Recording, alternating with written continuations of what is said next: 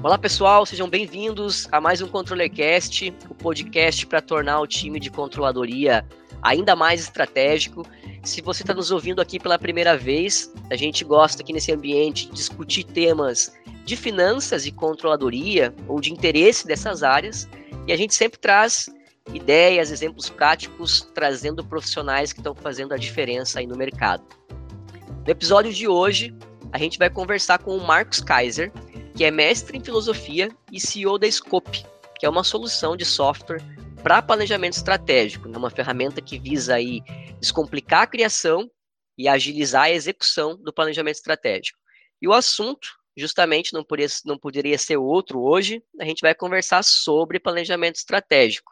E ainda mais, ainda esse planejamento em tempos de incertezas aí, que são os tempos atuais. Então a gente fala muito aqui, né, de orçamento, de gestão orçamentária, que é o desdobramento do plano estratégico em números. Hoje a gente vai dar um passo atrás e vai falar dessa atividade aí que é tão importante e antecede o orçamento. Então segue com a gente para entender o panorama da prática de planejamento estratégico aí no Brasil, boas práticas e pontos de atenção para sua empresa implantar um planejamento estratégico aí que gere resultados. Então, olá Marcos, seja aí muito bem-vindo ao Controller Cash. O Marcos topou de prontidão aí bater esse papo com a gente, então já te agradeço inicialmente. E para começar, eu vou passar a bola para ti, para você se apresentar e contar um pouco da tua trajetória e do teu background. É, prazer é meu, Daniel. Muito obrigado pelo convite, uma oportunidade para a gente conversar é, com os teus seguidores também e conhecer um pouquinho mais da, da, das necessidades aí que o mercado tem para que a gente consiga atingir nossos objetivos, né? No nosso caso, é ajudar as empresas e as instituições a criarem ou consolidarem a cultura do planejamento, né? A gente acredita muito nisso do pensar e agir estrategicamente. Então, como você falou, eu sou CEO da Scope, um dos criadores do software Scope. Uh, também atuo como investidor anjo e mentor de algumas startups. Auxilio também algumas ONGs sem fins lucrativos num projeto que a Scope desenvolve chamado Brasil Planeja. Uh, enfim, uh, procuro atuar também nessas questões sociais.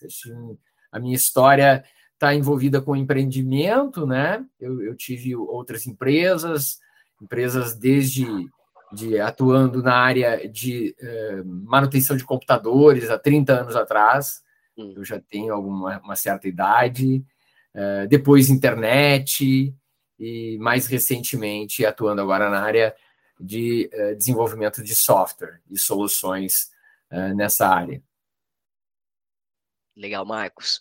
Então, é, para a gente começar aqui, né, você tem uma, uma formação aí um tanto diferente do senso comum, né, dos empreendedores e, e, e também dos convidados aqui do Controle Cash, né, você é mestre em filosofia, e eu queria começar o bate-papo você contando mais um pouquinho para a gente sobre isso, né, o que, que, veio antes, o empreendedorismo, a filosofia, e, e como que essas, como que essas disciplinas se conversam aí para ti. É, é comum uh, o pessoal perguntar, né? Afinal de contas, como uh, alguém da filosofia, ou dizem até um filósofo, vai atuar nessa área mais tecnológica, né? Que Sim. relação tem? Parece haver uma, uma oposição aí, né? Uh, mas não, primeiro que eh, eu não me considero um filósofo, né? Eu tenho uma formação em bacharelado, licenciatura e mestrado, mas humildemente eu não me considero um filósofo em respeito a Platão, Aristóteles, Nietzsche, uh, outros filósofos brasileiros contemporâneos que a gente admira, como Cortella, Pondé, e especialmente meus queridos professores também, né? Então, eu sou uh, uma pessoa com formação em filosofia que gosta muito de filosofar. Uhum. É, seria é, isso, né? E, enfim, e a filosofia tem relação com tudo na vida, né? Sim. Inclusive com a, com a trajetória empreendedora, né? Muito, muito, né? Por exemplo, ambos eu acho que requerem, tem um pré-requisito para empreender e filosofar, que é uma inquietação, né? Uhum. Um certo inconformismo Perfeito. que todo empreendedor tem, né? O, o filósofo uh, é aquele que questiona, né? O empreendedor também que nunca está satisfeito com uma resposta. Uma pausa no seu episódio para falar sobre a Trize. Nós automatizamos suas análises e planejamento financeiro do BI ao controle orçamentário. E se precisar de uma ajuda extra para organizar ou terceirizar demandas do financeiro, os nossos especialistas estão prontos para atuar, desde a modelagem financeira até o BPO de controladoria. Pronto para impulsionar a gestão financeira do seu negócio? Clique no link na descrição desse episódio para saber mais e agendar uma avaliação gratuita dos seus processos financeiros. É, tem muitas conexões, assim, a uhum. filosofia, um dos conceitos da filosofia é que ela é a arte de criar conceitos, né? Então, uhum. isso foi dito pelo Deleuze e Guattari, dois filósofos uh, modernos, né? Eles expressam isso no livro O que é Filosofia. E o empreendedorismo também é uma arte, né? Uma arte de criar produtos, mas não só produtos, como processos, né? Para entregar esses produtos, tem muitos processos, né? Que muitas vezes a gente não, olhando de longe, não considera, mas que são essenciais para o sucesso eh, e para a entrega né, desses produtos. E as relações que se estabelecem. Né? Então, tem tudo a ver. E filosofia tem tudo a ver com tudo, né? Uhum. Tudo que existe eh, para ser pensado e o ser humano pensa, é, claro, quando faz reflexões né, mais profundas, a gente está, de uma certa forma, uh, filosofando. E a filosofia está, então, em todas as profissões e disciplinas, né? Uh, diríamos também que é a mãe do, de todo saber. Legal, perfeito, perfeito. Acho que tem muita relação mesmo. Deu para ver é... que eu gosto de filosofia, né? Senão a gente vai ficar falando aqui direto sobre filosofia. sim, sim. Dá muita, dá muita conversa, com certeza.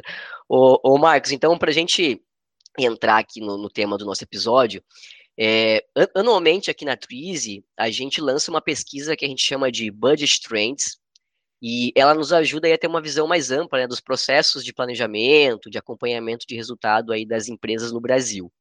Então, é, essa pesquisa ela nos mostra é, que muitas empresas elas ainda não trabalham com orçamento. A gente faz essa pesquisa desde 2017, se não me, me falha a memória aqui, e a gente sempre se surpreende né, com o volume de empresas que não se planejam. Das poucas empresas que se planejam, ainda tem muitas que planejam e não acompanham né, durante o ano. Essa realidade é parecida quando a gente fala de planejamento estratégico? É, sim, é, é, muito parecida. Voltando um pouquinho na minha experiência, né, é, desde o meu primeiro empreendimento, que aconteceu em 88, em 88, eu tive muito contato com é, planejamento. Então, eu tive a felicidade é, de ter clientes que me mostraram isso, né? E ter parceiros também, sócios que tinham é, muito presente esse viés de planejar e executar o planejamento realizado, né? Então, isso me ajudou muito a adquirir é, algumas certas convicções, entre aspas, né? Eu coloco entre aspas muito cuidado quando a gente fala é, de uma maneira tão convicta, né? Uhum. Uh, e aí a resposta que eu tenho para te dar é que tem, tem tudo a ver, né? há uma dificuldade, sim, tanto planejar estrategicamente, como fazer o planejamento orçamentário, que faz parte também do planejamento. Não dá dentro do planejamento estratégico, todo esse planejamento orçamentário ele é prioridade, né? A gente não faz nada sem dinheiro, falando de uma maneira uh, assim curta e grossa, né? Uh, então uh, eu vejo assim como principal dificuldade a falta de uma cultura de planejar. Uhum. É, nós e aí eu vou falar, acho que no, no contexto brasileiro, que é o que eu conheço, porque vivo ele desde que nasci, me parece que temos assim uma índole de sair fazendo. Uhum. A gente prefere sair fazendo do que planejar. Então a gente costuma ser mais bombeiro do que engenheiro. Não que bombeiro tenha um papel fundamental nas nossas vidas, ele tem. Mas o próprio bombeiro trabalha com prevenção. Então é melhor é ele nem precisar atuar. Para isso, se houver um bom planejamento, a gente reduz os riscos, né? Então a gente precisaria ter essa educação de planejar que a gente muitas vezes não tem. E a gente prefere fazer a coisa na prática. E isso nos traz prejuízos, né? Porque muitas vezes a gente erra. E aí a gente tem que fazer várias vezes até acertar, enquanto que o planejamento reduz essa margem de erro, né? E fora que dá um ganho de qualidade muito maior. Então, de fato, eu acredito que o maior entrave para conseguir adotar ferramentas de planejamento estratégico e planejamento orçamentário é essa falta de cultura. Né? Sim, acho que a gente vê isso no próprio CPF, né? Porque o CNPJ acaba refletindo muitas coisas do CPF e o, e o brasileiro é um o, o, país é um país de endividados, né? A gente tem um alto um alto grau de endividamento, né? Que mostra muito provavelmente é, é, um, é, um, sintoma aí de não se planejar, né? Então, de fato, essa cultura no Brasil, e a gente até estava conversando aqui antes de iniciar o episódio, né, que a, a trabalha com planejamento orçamentário, que é um, um, desdobramento do plano estratégico, então muitas vezes a gente tem que dar um passo atrás e, e fazer ali um, um exercício de, de provocação, de planejamento para criar o próprio orçamento, senão não sai nada, né? não tem premissa, não tem embasamento, né? Então faz todo sentido o que tu comentou. É. E Daniel, a gente pode é, aprofundar um pouquinho no, no, no, verbo, né? O que, que é planejar, né? É, é, primeiro que é algo que dá trabalho, porque pensar dá trabalho. Então, uhum. quando a gente está falando de planejamento, não é só escrever o que eu vou fazer. Antes disso, ou, ou determinar o que eu vou fazer, sistematizar o que eu vou fazer, definir um responsável e uma data. Uhum. Isso é uma parte do planejamento, né? Antes vem todo um trabalho de análise e reflexão sobre os cenários, né? Então, no caso do Scope, até aproximando de novo com a filosofia, nós temos cinco perguntas filosóficas assim a serem respondidas que o Scope apoia, auxilia neste processo de refletir sobre essas perguntas e buscar respostas. Então, uma primeira é quem somos, uma segunda, e aí a gente faz isso através do Canvas. Uhum. Depois, onde estamos. Para onde vamos, é a terceira, através dos objetivos estratégicos. Como vamos, através dos planos de ações. E talvez o mais delicioso de tudo, com quem vamos, né? Uhum. Porque nós acreditamos, e acho que a maioria que nos, nos assiste também, que a gente não é feliz sozinho, ou ninguém consegue ser feliz sozinho, né? Já uhum. começa que a gente nasce aqui, não nasce sozinho, né? A gente nasce é, de uma mãe, né? Uhum. É, então, é, tem isso, e isso é trabalhoso. Então, a gente também tem uma dificuldade de tempo, alocar tempo para isso, porque isso exige tempo, e não tem resultado palpável esse trabalho ainda. Mas ele Verdade. precede a, a uma execução, né? Uhum. E acho que tu, o que tu comentou agora tá, tá super conectado com a próxima pergunta que eu ia te fazer, que é justamente entender, né, dentro do, do próprio processo aí que vocês utilizam nas empresas, na metodologia da Scope, né, os principais passos de um bom planejamento estratégico. Você já citou aí cinco perguntas. É, tem mais algum ponto antes ou depois que vocês executam com as empresas para facilitar esse processo de, de planejamento estratégico? É, isso a gente costuma é, pregar aqui na empresa que o scope não é só não é um software, né? E sendo um software já é algo muito importante. Assim como vocês na Trace, por trás disso tem todo um treinamento, um método, um jeito de fazer o planejamento orçamentário e um jeito de fazer o planejamento uh, estratégico. Isso é, uhum. é, é, único, né? Só nós temos esse jeito e também a Trace que eu conheço, só ela tem esse jeito. E esse jeito faz a diferença. Uhum. Né? Então, as etapas, aquelas principais, assim, tradicionais, nós encontramos no Scope, né? Que é, e aí tem já uma inovação. A gente começa pelo um canvas para definir o escopo do negócio, né? Respondendo a pergunta do quem somos. Então, ali tem uh, os itens a serem preenchidos que dentre os quais, por exemplo, qual é a proposta de valor da empresa, quais são os segmentos de clientes que ela atende, os parceiros chaves, as atividades, como é que é o canal de comunicação com os clientes, enfim, eu vou definindo aí o escopo porque são os limites, né? Porque uma empresa tem os seus limites. Se ela não tem escopo, faz tudo, não faz nada, né? O tudo e o nada eh, são muito próximos. Depois disso, tem uma, uma coisa que também ainda é inovadora, que é o mapa da empatia. Definir o perfil dos clientes, que são o que a gente chama de personas, uma linguagem bastante utilizada no pessoal do, pelo pessoal do marketing digital. Uhum. Uh, seguindo, uh, vem o SWOT. Então, forças e fraquezas olhando para dentro, oportunidades e ameaças olhando para fora.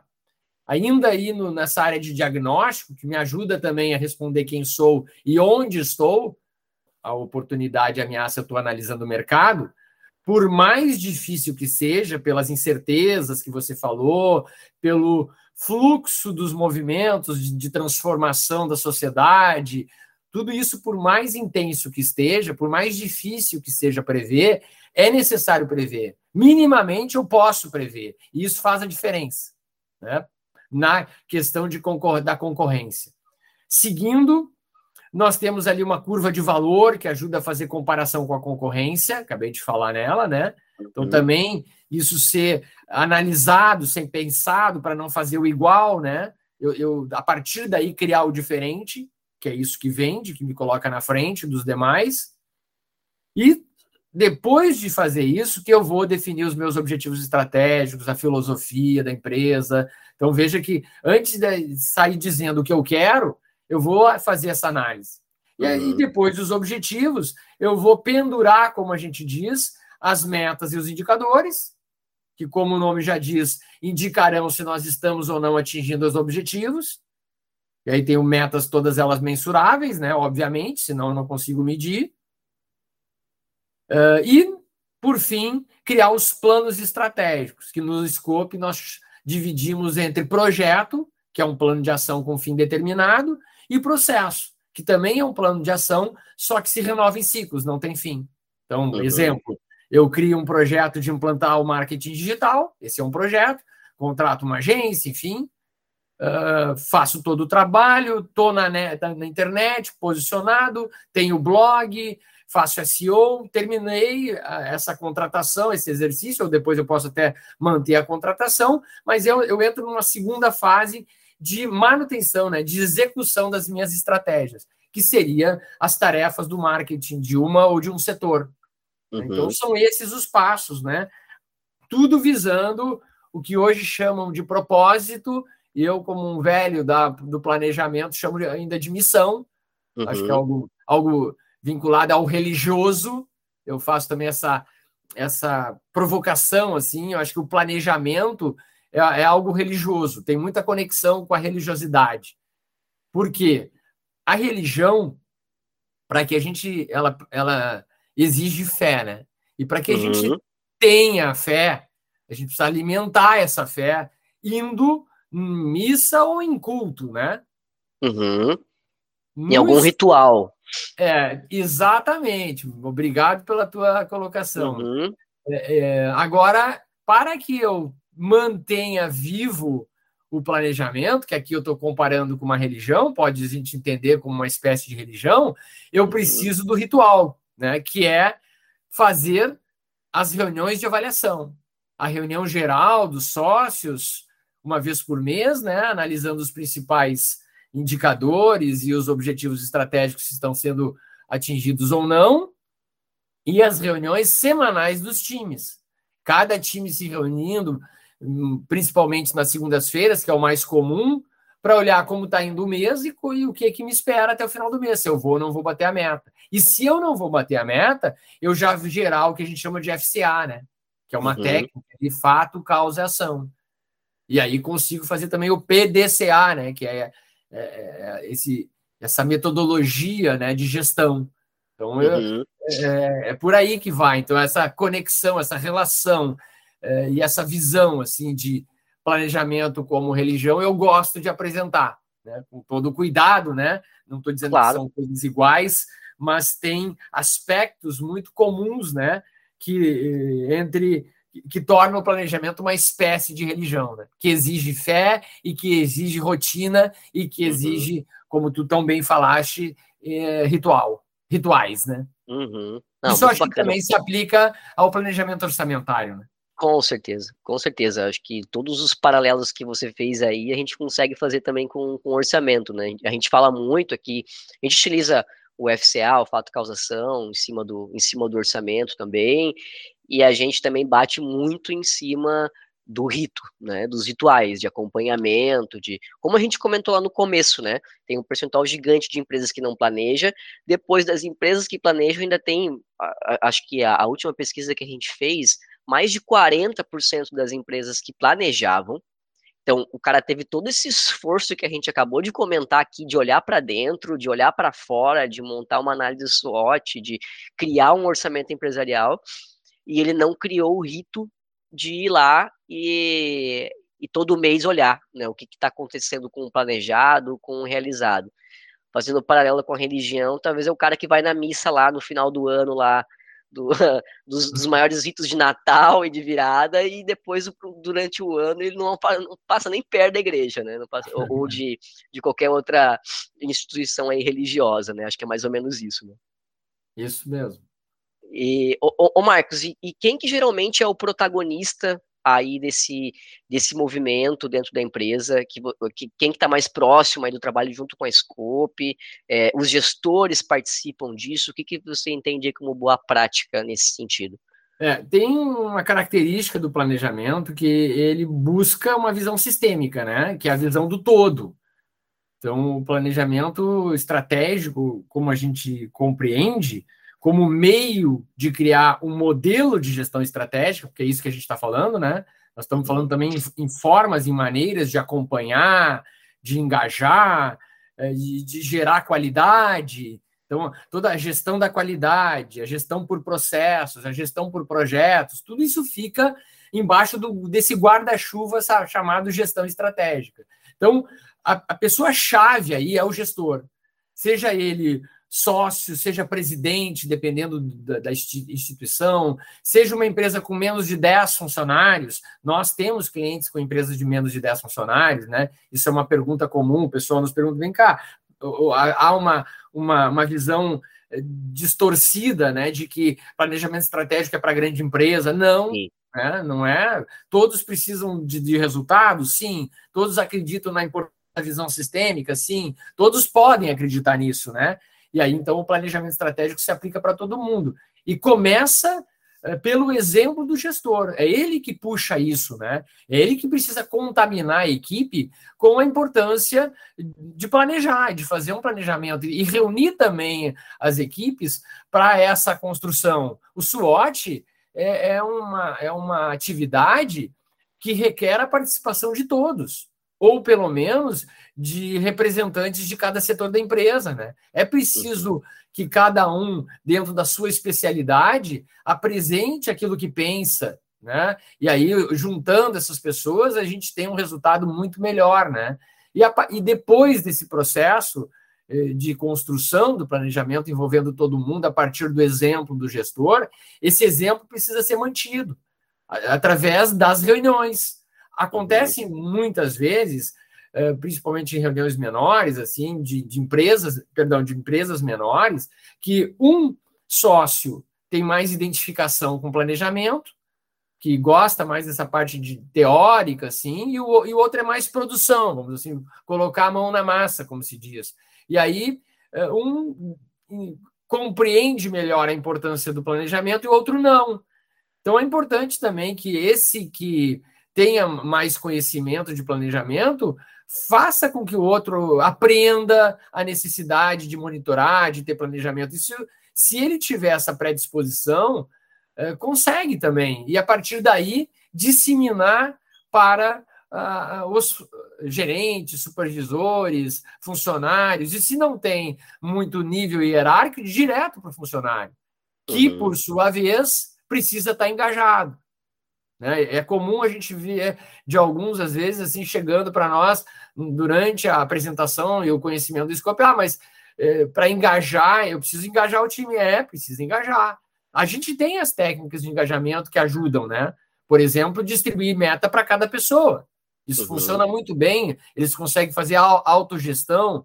Claro que, de novo, precisa o gestor cobrar, mostrar que ele também verifica os números, Né? Não só alguém lança lá um dado e pronto, ninguém avalia. Uhum. Não, isso tudo serve também para uma espécie de, de transparência e de compartilhamento. Então, estamos falando aí do gestor engajado, do time engajado e do gestor que precisa engajar, vamos falar assim, né? Ele precisa engajar os outros, de um time engajado, sabendo da importância do planejamento, sabendo do papel que ele tem. Isso é um, um trabalho de aculturamento, de educação, é um trabalho pedagógico, né? E o uhum. terceiro uhum. fator, Daniel, que a gente destaca, uh, haverão outros, né? Mas eu estou citando três, é método adequado, onde entra a ferramenta, né? Também, onde entra sistema, onde entra a plataforma. É muito uhum. mais fácil desenvolver isso que a gente está falando, criar um planejamento estratégico, criar um planejamento orçamentário num software, num sistema, do que uh, no papel, por exemplo, como alguns têm e dizem que tem, né? Uma Sim. forma de dizer que está no Word ou no Excel. Né? Até porque o Excel não é sistema, por melhor que uhum. seja, ele chega um momento, bate na trave, não entra, né? Sim. Ele não avisa quando está atrasado, não consegue ter um, um, aplicativo, como vocês têm também, né? Um aplicativo que possa uh, monitorar o planejamento. No nosso caso, a gente também tem isso. Tem os aspectos da segurança, né? Eu posso, lá dentro do scope, determinar que uma pessoa acesse alguns indicadores, mas não acesse outro. Isso lá no Excel é mais difícil, né? Uhum, uhum. Não seria isso. Eu acho que não sei se eu consegui. Não, perfeito. A gente, a gente enxerga muito isso aqui também. Muito existem projetos aqui que a gente acaba entrando pela controladoria, né? Pelo gerente de controladoria e muitas vezes ele inicia esse movimento é, até a parte das lideranças, né, do CEO, dos sócios. Mas a virada de chave só acontece quando esses caras começam a participar, né? Porque é muito difícil você é, construir, seja um planejamento estratégico, seja um planejamento orçamentário, né? E você não vê a liderança utilizando, você não vê as premissas que foram definidas sendo respeitadas, né? Então fica aquela coisa que é para inglês ver, né? Fica lá Sim. o quadro de objetivos na parede, mas você nunca volta naquilo, né? Então, de fato, é. acho que a liderança, essa, é, a, o exemplo, né? É muito Sim. importante para essa coisa é. se consolidar, né? É, eu, eu, acho que o gestor também às vezes não tem tempo, né? Ele, a prioridade é resolver problemas, né? Uhum, Mas é, uhum. isso tem que ser um sinal de problema que precisa Sim. ser vencido, né? E aí acho que ele precisa dar uma parada para primeiro entender o que, que a gente está falando como planejamento, né? É, e a partir desse, dessa compreensão, uh, poder pensar até que nível, até que ponto isso é fundamental, né? Eu vejo como uhum. fundamental, né? Até uhum. mesmo antes de produzir, antes de criar a empresa, é importante já ter o planejamento, né? Porque talvez Sim. nesse processo de planejamento eu não vou criar a empresa. Uhum. Claro que às vezes não é isso que a pessoa quer, então ela uhum. fecha o olho e vamos seguir. E, e já a empresa funcionando, a gente tem sempre ideias. Só que aquelas ideias também, para que elas aconteçam, elas antes de acontecerem, precisam ser planejadas. Então, uhum. executando alguns métodos, passando por, uns, por alguns níveis, de algumas etapas, eu consigo ir depurando né, essa ideia e corro o risco de chegar a um ponto de não fazê-la. Mas é bom, né? Porque senão eu poderia não, não concretizá-la e assim surgem outras, né? Uhum, então, de uhum. novo, é, é, uma, é uma técnica, é um costume, é um hábito que a gente cria, né? Sim, sim. O, o Marcos, e a gente já citou aqui, eu acho que uma grande barreira, falando de tanto de planejamento estratégico quanto orçamentário, que é a, a questão cultural, né? É, quais outras barreiras que você enxerga aí nas empresas na hora de criar uma cultura de planejamento estratégico, de colocar isso para rodar no dia a dia? Bom, uma, ainda muito na cultura, ninguém gosta de ser cobrado. Né? Uhum. Né? O melhor é não ter meta, o melhor é não alimentar. Né? Isso é é cultural da gente, né? Uh, outra questão é que dá trabalho. Talvez de, operacionalmente eu preciso lá registrar se eu fiz, se eu não fiz, eu tenho que escrever o que, que eu vou fazer. É, é, muito mais fácil eu já sair fazendo. Uhum. Né? É, só que também é, eu não crio o que a gente chama de histórico, né? Então, eu acho que, de novo, nós também somos muito dualistas, assim.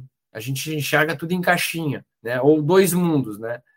É, isso é, é, é, filosófico. O Platão tem o mundo das ideias né? e o mundo da realidade. Uhum. Então, o cristianismo é assim também, né? é o céu, o inferno, essa coisa dualista. E hoje a gente vê que tem uma escola bem interessante, que é a escola do pensamento sistêmico, né? Uhum. Enxergar a, a, tudo como uma coisa única. Se relaciona. É, isso também é filosófico. Ah, o Parmênides, né? Tudo é um, é por aí, né? Mas é um tudo é um que se movimenta, que está sempre em fluxo. E aí a gente entra com Heráclito, né? Para quem tudo flui. Isso são pensadores, né, da filosofia antes de Cristo, né? Na antiguidade, lá 400 anos antes de Cristo. Eu estou falando isso porque tu me provocou lá com a filosofia. claro! Não, mas a ideia foi essa já. E quem aguentou até aqui a nossa conversa pode fazer é. essa conexão, né? Eu, eu vejo também, Marcos, tem, tem uma coisa que a gente enxerga muito aqui, que o cara tem a esperança de que quando ele faz o planejamento estratégico ou o planejamento orçamentário, ele dá muito valor para ele, ele acertar o que está ali. Então vira quase que uma coisa sádica, assim, ele tem que acertar o que está ali. Então Sim. ele só, só vê ele só vê valor se ele acertar o que está no planejamento uhum, orçamentário. Uhum. E é um negócio que não faz nem sentido, né? Porque você coloca um número ali, e eu repito quase que em todas as os podcasts e os, as lives que a gente faz aqui, que a certeza que você tem no planejamento é que você vai errar, né? O valor não está ali no acerto, o valor está nessa introspecção que você comentou de olhar para dentro, olhar depois olhar é. para fora, de você aprender com os rituais, né? De sentar ali. Então, eu enxergo muito que existe uma quebra de, de expectativa aí, de do cara achar que não, cara, se eu vou fazer um planejamento orçamentário é porque o que tá ali é a risca, né? E aí você começa até. A gente fez, é, rodou no começo do ano um programa de formação para controllers, e uma coisa muito que nos chamou atenção, assim, é que os controllers, é, pô, a gente passou um monte de conteúdo, passou ferramenta, passou, tava, tava com a faca e o queijo na mão. E eles vinham nas, nas aulas e eles comentavam assim, cara, eu tenho muito medo de errar. Eu tô travado no meu orçamento porque eu tenho medo de errar. É o primeiro hum. orçamento que eu faço, eu tenho medo de, de errar. Né? Então eu vejo que o que a gente, de novo, usando o teu paralelo ali, que eu acho que foi muito feliz com a, com a religião, né? É a questão da fé, né? É, se... Tá autorizado, tá? Desde que fale a, a fonte, a partir de agora, Daniel, pode aplicar Boa. aí, porque isso é, eu acho que todo mundo compreende e vai nos ajudar a planejarem mais. Boa, boa, muito bom. É, usando o paralelo com a fé, se, é, se a sua entidade, se Deus surge na sua frente, você não precisa mais de fé, né? Se tá certo que existe, você não precisa mais de fé. A fé parte do princípio de que você não tem essa certeza, né? Então eu vejo que essa é uma barreira forte também é. Ainda no campo cultural, agora te ouvindo, me veio a, a memória, é a, a, cultura do curto prazo.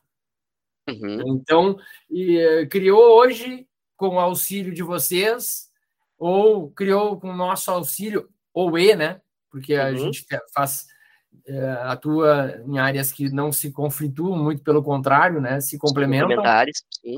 Uh, eu já quero em dois meses ter resultado. Né? No caso do planejamento, acho que ainda é um uhum. pouquinho pior, leva ainda mais tempo, porque ele é maior, Sim. né? Ele é Sim. maior, né? Uhum. Uh, e aí, isso é de longo prazo. Uhum. Aí tu vai me perguntar, mas quando, quando, começa a ter resultado? Isso também é muito relativo, né? Uhum. Depende da complexidade, de como você estabeleceu as metas, uh, se são objetivos de curto prazo, como a gente usa, por exemplo, quando utiliza a metodologia OKR, aí é mais fácil logo já de ver o resultado, porque são uhum. objetivos de curto prazo. Mas uhum. e os objetivos de longo prazo? A gente meio que está abandonando, né? Lá no Scope a gente não trabalha só com o OKR, a gente tem o BSC também. Ou a metodologia que você criar, porque não é obrigatório ter as quatro perspectivas do BSC, do Balance Scorecard. Uhum, né? uhum. Então, é, eu posso ter lá objetivo de curto prazo e de longo, seja no OKR, seja no BSC, ou seja em outra metodologia. Mas é, é, eu considero muito importante essa visão de longo prazo, até porque eu, como gestor, eu não quero que a empresa termine amanhã. Uhum. Se me perguntar, eu quero que ela viva sempre. Bom, então, ah, eu vou projetar 5 e 10 anos. Ah, Marcos, tu não consegue isso, tu nem sabe o que vai acontecer. Não, realmente, não sei. Mas eu posso imaginar. Uhum, uhum. Alguma coisa eu posso imaginar e encontrar dentro desse imaginário uh, espaço para o meu produto. Ou, ou, saber, já que ele não vai existir. Uhum. Né? E, e, aí não precisamos nem chegar a esse ponto de 5 e 10, acho que tem uns que ainda conseguem, mas e também depende muito da área de atuação, mas uh, quando é uma instituição pública, por exemplo, consegue. Né? Consegue. É, mais do que uma, uma, uma, empresa, né? Da área uhum. de tecnologia, por exemplo. Uh, então eu acho que eh, por um, dois anos isso é possível, né? Então eu ter meta para o ano que vem, para um ano inteiro, e, e, pensar também que o meu resultado não é só a meta atingida, mas é um processo melhorado, como você falou, né? Uhum, melhorar o uhum. processo a partir da escrita. Uh, nós percebemos também que dentro desse, dessa proposta de criar um modelo de gestão é ter o histórico da organização. Isso hoje é um ponto nervoso que existe. Uhum. Nós vivemos numa sociedade de uma exacerba, exacerbação da informação. Né? Uhum. Tem um volume de informação enorme que a gente não dá conta. E aí eu tenho uma parte no Excel, uma parte no PowerPoint, outra parte uh, no WhatsApp, que eu brinco que é o buraco negro, entrou lá e a gente some rapidamente, né? porque daquela forma que está organizado eu não tenho, é difícil resgatar. Então, com uma estruturação de planejamento orçamentário e estratégico, eu vou criando o histórico. Então, uhum. eu sei lá que se hoje eu não bati uma meta, eu tenho um comentário. E aí, de novo, a importância do registro. Nós, brasileiros, lemos poucos. Por ler pouco, a gente escreve pouco. E a gente tem uhum. preguiça de escrever. Acha que é perda de tempo. Nós, na nossa empresa, aqui é Casa de Ferreiro Espeto de Aço, a gente Boa. registra direto. Não bateu uma meta, surgiu uma, um problema no processo, registra. São lições FCA. aprendidas, né? Isso e para até recuperar, um, às vezes, um simples comentário. Né? Julho foi ruim por causa disso, disso, disso. Coloquei uhum. aqui, daqui a três anos, dois anos, a gente já vai se esquecer, porque é tanto número, tu olha para ele, mas por que, que foi ruim mesmo? Está ali a observação. Isso dá uma, um ganho de tempo e de conhecimento, que vai me ajudar na tomada de decisão. E se eu não tenho essa informação, eu, eu, eu, eu decido de uma maneira muito subjetiva, no escuro, como a gente diz. Isso não é bom. Tudo isso atrapalha o, a, o meu traje, a minha trajetória, né? Enfim. Perfeito, Marcos. E agora a gente está num período agora que está um, um período de incerteza, vamos chamar assim, né? Inflação, eleição, uma guerra aí bagunçando variáveis macroeconômicas o que, que tu entende que são desafios adicionais aí na hora de se planejar? Tu até comentou agora, né, de 5, 10 anos é, de planejamento. É, como que vocês têm trabalhado isso na Scope, nesse período agora? É, bom, a gente é, sofre também com o que está acontecendo, óbvio, né? Reduz às vezes as vendas ou aumenta as vendas, porque é na dificuldade que o pessoal entende a, a importância de planejar, né? Então a gente tem conseguido crescer sempre. Uhum. Né? Nós temos já, uh, o produto tem 12 anos de mercado, né? então a gente tem uma, uma curva interessante né? e já histórica. Uh, e para nós, uh, a gente consegue fazer, atender muito bem isso, né? E, e como empresa, como a gente já tem isso de coisa de planejamento, a gente não é só da não só sai da cabeça do gestor, né? Eu sou o CEO da empresa, as coisas são muito compartilhadas. Então a gente ouve rotineiramente os nossos colaboradores, o pessoal da venda, então o pessoal também registra o que, que as empresas estão comentando, a gente mede o tamanho de empresa que entra, é, é tudo é medido aqui, tem muita medição, são muitos uhum. indicadores que cada área acompanha, né? É, na área de desenvolvimento, a gente também está sempre preocupado com evolução, Todo mês tem melhorias nos sistemas que são disponibilizados. Na área de consultoria de, de, implantação do onboarding também, a gente tem uma bagagem muito boa pelo volume de onboardings que a gente faz. E como a gente eh, atende empresas de todas as áreas, hospital, eh, universidade, indústria eh, do calçado, indústria das mais variadas, empresas da área de serviço, governo, é de tudo. Porque o que uhum. determina a adesão a planejamento estratégico, a gente costuma falar de uma maneira rápida e rasteira, assim, é, é a cabeça do gestor, né? Então, é, tendo uma cabeça voltada para planejar, é, valorizando a importância do planejamento, ele é um cliente com um super potencial. Então, uhum. em tempos como esses atuais, assim, de incerteza, por exemplo, no Brasil, em termos de eleição, uh, guerra no mundo, né, recessão, tudo isso nos afeta e afeta todo mundo. Agora, uhum.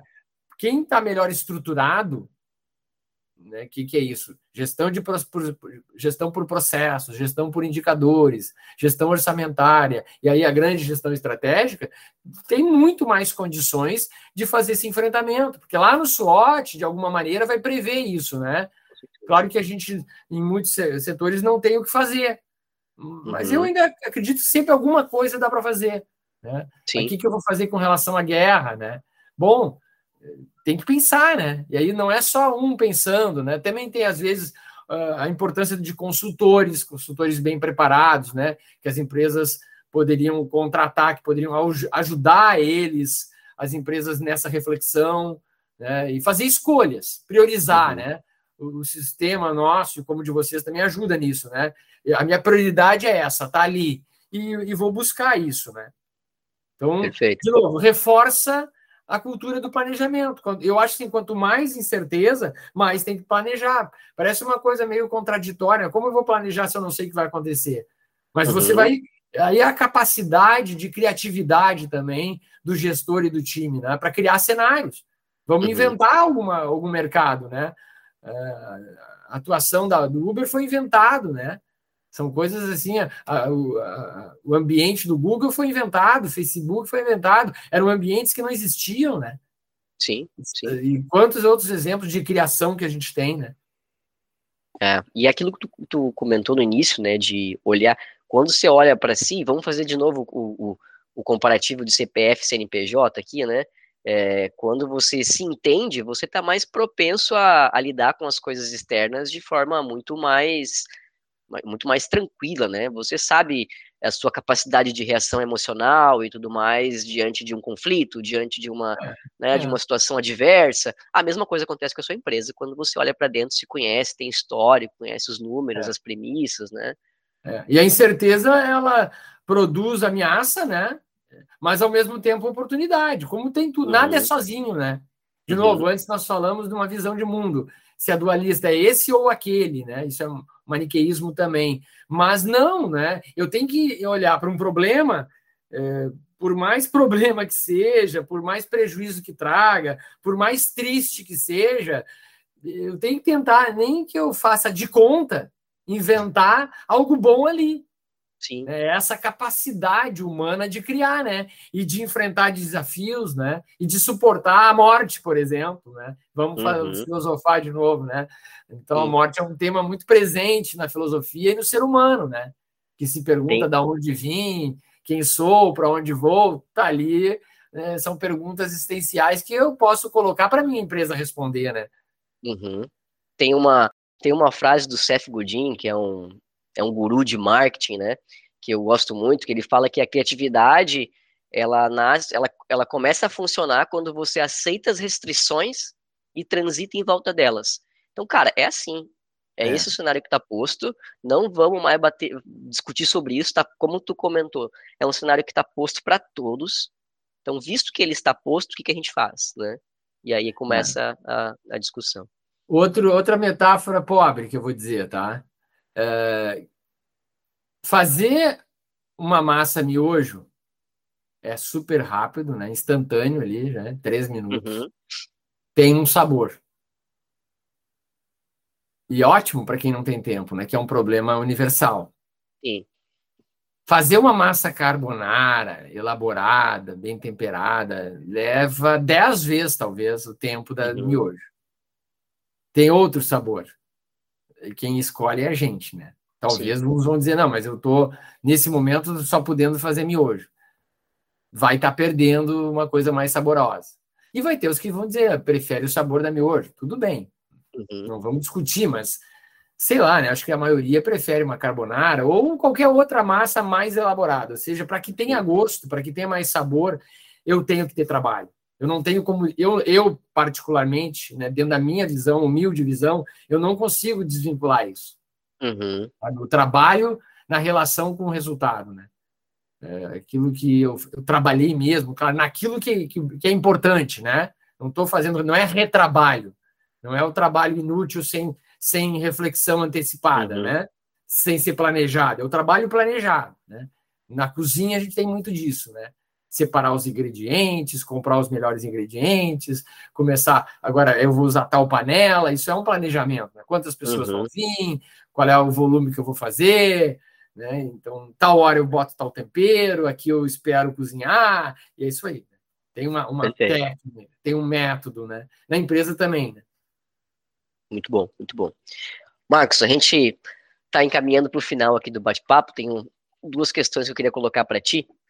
Ah, uma que eu gosto de fazer sempre, né? Que é justamente para a gente partir para ação, né? Para quem está nos ouvindo aqui, que talvez não faça um planejamento estratégico ainda, é, gostou do papo, quer colocar isso em prática. Desligando o episódio aqui, qual que tu acredita ser o primeiro passo? Ah, vou falar bem comercialmente, bem vendedor aqui. Tá? lá no site do Scope e preencher um formulário lá de solicite demo, né? Peça uma Boa. demo para a gente conversar. A gente pode fazer uma apresentação sem compromisso do sistema essa apresentação dura em torno de 30 minutos a 40 minutos, dependendo do bate-bola, que muitas uhum. vezes rola. Eu gosto do futebol, né? E algumas apresentações eu mesmo faço, isso é algo que a gente uhum. tem dentro da empresa, é um sorteio. Se a pessoa tiver azar, ela pode me pegar, isso vai demandar uma conversa maior, talvez, menos objetiva, mas também poderá é, assistir por um outro, outros consultores e consultoras nossas e vai ser um prazer falar, né? Então, o que eu estou dizendo ao mesmo tempo, sem ser tão comercial, é que eu buscaria encontrar uh, ferramentas que pudessem me ajudar na construção do planejamento estratégico e no caso aí do trabalho de vocês, Daniel, que tem muito sentido, tem muito valor, né? Buscar também me apropriar de, de conhecimento sobre uh, gestão orçamentária, que talvez é algo já mais conhecido uh, das pessoas, uh, e aí partir para conhecimento de ferramentas, né? Uhum. A Trace, por exemplo, também fazer o mesmo processo que vocês também têm, né? Esse processo Legal. de conversar com, com o cliente. Sim. Né? Sim, é, acho que muito do que a gente conversou aqui, né, Marcos, dessa questão cultural, né, então, isso quase que nos coloca numa posição aqui que a gente não tem escolha a não ser educar, né, é. Então, não é só uma. A gente sempre fala que não é só uma, uma, uma ligação comercial, uma demonstração comercial. Sempre passa por um processo de educação, Sim. de entendimento, de, de método, né? É. Então, o software é depois. Depois a gente é. vai pro software. Ele é um meio, mas ele está embutido isso, nele, isso que a gente falou aqui, uma cultura. Né? Uhum. Eu posso pensar, olhar para o Scope e para o Traces como uma ferramenta tecnológica, mas ela está ali embarcada conhecimento, um jeito de planejar. No caso do Scope, né, que eu represento, é etapa por etapa, começando por um lá por um SWOT, né? Ah, não quero fazer o SWOT. Pula, dá para pular também, vai direto em objetivo, mas é um mergulho no escuro, né? Uhum. E SWOT não é tão difícil fazer, é uma coisa simples, né? Então, uh, e sem considerar isso, nós estamos falando é uma coisa que, que eu tenho assim de costume. É, eu, eu agendo, eu tenho quase tudo agendado. Uhum. Pode pensar assim, poxa, mas então tu é fechado, assim, né? É aquilo ali, né? É bitolado aquilo que está na agenda. Eu até brinco daí que não, eu faço justamente essa coisa de planejar meu tempo para ter tempo fácil, assim, ter tempo disponível para fazer o que não foi planejado. Uhum. Muitas uhum. vezes é o lado bom da vida, que aparece. E aí a minha agenda está aberta, eu, eu, não, eu tenho espaço, entendeu? Eu, eu registro e agendo e planejo o meu tempo para ter tempo disponível uh, ah, para o não planejado, que acontece Boa. diariamente. Uhum. Né? Porque se eu estou com uma carga enorme de fazer sem esse planejamento, eu fico sobrecarregado em muitos momentos. E aí as coisas vão acontecendo e eu não dou conta. Então, eu sou uh, um cara que vem da agenda no papel. Uhum, uhum. É, e até para ilustrar, durante eh, muitos anos que não tinha ferramenta, eu agendava numa agenda semanal, porque eu olhava, o meu todo era a semana. Uhum. Eu olhava o todo na semana. Eu, eu, às vezes eu tinha dificuldade para achar, achar, essa agenda, porque não era toda a livraria que tinha ela. Eu Sim. já começava a procurar em novembro. E já começava a planejar o ano que vem nela. Só que ela dava muito trabalho, porque como tinha muitas coisas que eu não conseguia fazer na agenda, e tudo estava ali, tudo do operacional, né, estava ali, eu tinha um trabalho terrível no domingo. Porque daí eu tinha que passar para a próxima página todos os compromissos que eu não fiz. Ou que ficou ideias. pendente. É, tudo que ficou pendente. Era uma trabalheira, eu tinha uma hora, sem brincar, era isso mesmo que acontecia. Claro que agora com o sistema, né, eu só vou arrasto lá e Sim. fica muito fácil. O Google Calendar agora lá te, te, te, ajuda nesse ponto. É, não, o Scope tem agenda, é o Scope mesmo, ah, boa, o próprio boa. Scope. Aí tem, eu tenho as, as, agendas, ali eu concentro, né, eu integro as agendas uhum. estratégicas, que eu tenho ações dentro de projeto do nosso planejamento estratégico, porque aqui, e quem começa a usar o Scope vai entender muito bem isso, é operacional e estratégico juntos. Não é, uhum. ah, lá está o estratégico no escopo e o operacional está aqui. Não, como a gente trabalha com ações de gestão de projeto, é quase tudo está ali. O que não está ali está no RP, que é outra uhum. questão, né? Para emitir notas. Então ele tem o, o RP e tem o scope, né? Até e é fundamental, né? Porque né? geralmente você tem um abismo, né? Entre o que está na estratégia e o que está na operação, né? Então, é, eu diria que é... assim, né? Para deixar uh, todos nós felizes, né, Daniel? Tem lá um RP, para fazer o faturamento, uhum. estoque, etc. Tem lá um software de planejamento orçamentário e tem lá o scope. É, com essas três ferramentas, Fácil Isso aí, de planejamento orçamentário, por favor, né, pessoal? Nem precisa é. dizer, o TRIS. Eu lá. falei, mas eu falei aqui agora. Né? não, é, falou, falou software de planejamento. Ah, é, é orçamentário, me referi. Boa, aí, ó, fechou. Perdão. fechou. Faz essa dobradinha. Inclusive, a gente tem, né, né Marcos? É, esse bate-papo que a gente está tendo aqui surgiu de um cliente em comum, né? O Márcio, lá da Mozart. É, ele, ele, ele comentou que estava muito feliz lá com o uso do scope, em complemento também do, com o uso do Treezy lá, né, fazendo planejamento estratégico no scope, desdobrando é, o orçamento no Treezy. Essa, esse bate-papo surgiu de um cliente em comum, né, então acho que mostra a complementariedade e a importância dessas ferramentas trabalharem juntas, né. Sim, perfeito. Vocês estão de parabéns também pelo produto que tem e pelo grau de comprometimento que vocês têm. Marcos, para a gente finalizar, então, eu gosto sempre, estou fazendo agora uma pergunta no finalzinho do podcast, que é mais pessoal. É, a gente falou de planejamento estratégico orçamentário aqui. Acredito que tu vai concordar comigo que ambos têm muito é, a ver com disciplina, né? A gente falou dos rituais aqui. Então eu queria perguntar para ti, Marcos, o que que tu tem aí no teu dia a dia que tu faz diariamente, repetidamente e que tu considera essencial para os teus resultados? É, eu, o, o, ritual é esse que eu citei, né? Repito, de, de ter agenda. Nesta agenda uhum. estão os meus compromissos pessoais, os compromissos da empresa e do, do planejamento estratégico, né? E a gente uh, buscar uma técnica que eu gosto muito de aplicar ela tanto na empresa como na nossa vida pessoal, que é o PDCA, né? Que eu planejo, desenvolvo, controle, controlo e ajusto, e eu volto uh, ao, ao ciclo, né? E, e para que isso tudo? Isso é meio para ter uma vida mais feliz, né? mais compartilhada com os outros, estar mais juntos, junto daquilo que a gente ama, daquilo que a gente ama e daqueles que a gente ama. Né? Então a gente precisa fazer escolhas, e aí eu, eu tendo essa questão do planejamento, eu deixo muita coisa de fora também, não vai dar para fazer, mas aquilo que está na agenda eu me proponho a fazer. Né? E aí, dentro da empresa, o compartilhamento das agendas, né? A agenda da empresa ser compartilhada também. E a empresa precisa ter duas coisas que eu vejo fundamentais: assim, gestão de processos e gestão de metas. Né? E o que tantas coisas que nós falamos como requisito, né? Então, uma boa prática que eu considero que eu não sou escravo dela, justamente eu faço ela para ela me libertar, é planejar. Uhum. É, planejar o meu dia, a minha semana, o meu ano, né? Até onde eu posso ir também, né? Muito bom, muito bom, Marcos. Bom, é, queria te agradecer novamente aí pela, pela participação. O papo foi ótimo, tenho certeza que o pessoal vai sair com a cabeça borbulhando aí. Te agradecer novamente, então. Se você quiser deixar uma, uma última mensagem aí para o pessoal, fica à vontade. É, eu tenho uma frase que eu, um dia eu, eu, eu, inventei, assim, é, provavelmente tirada de outra pessoa que eu não sei o autor, então me perdoem, né? Que o sonho começa no seu planejamento. Né? Eu acho que todo mundo precisa sonhar e sonha, né, como ser humano.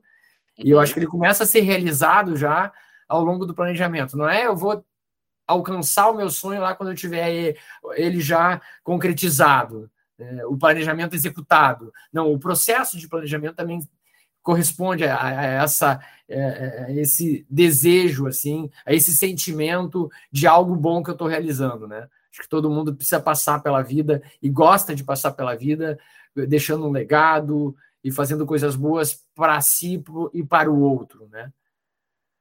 Então é isso. Maravilha, maravilha, Marcos. Pessoal, eu espero que vocês tenham gostado também do episódio. Aí não deixa de nos enviar os seus feedbacks. Um abraço, então, e até o próximo ControleCast. Abraço também para todos aí. Obrigado pela oportunidade, tá? E desculpem aí o, as, aquilo que não foi correspondendo à crença de cada um. Imagina, foi muito bom. Valeu, pessoal. Valeu.